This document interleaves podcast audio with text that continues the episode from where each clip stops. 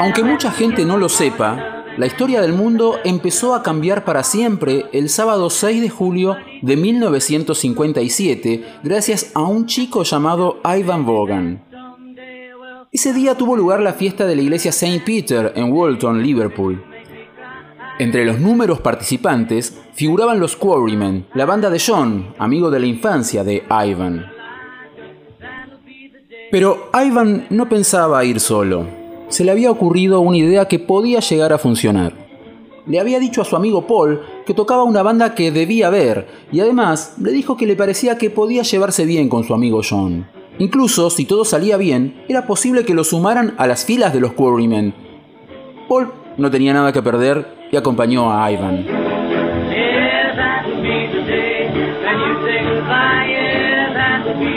Cuando Paul vio a los Quarrymen, le parecieron interesantes.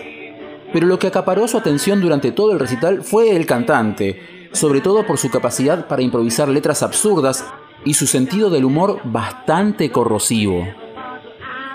Durante el intervalo, Ivan y Paul fueron a saludar a la banda. John recibió a su amigo con un fuerte abrazo. Fue entonces que Ivan dijo las palabras mágicas. John Lennon, te presento a Paul McCartney.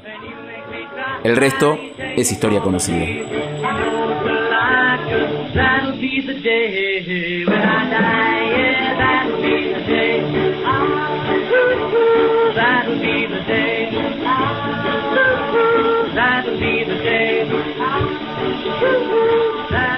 That'll be the day.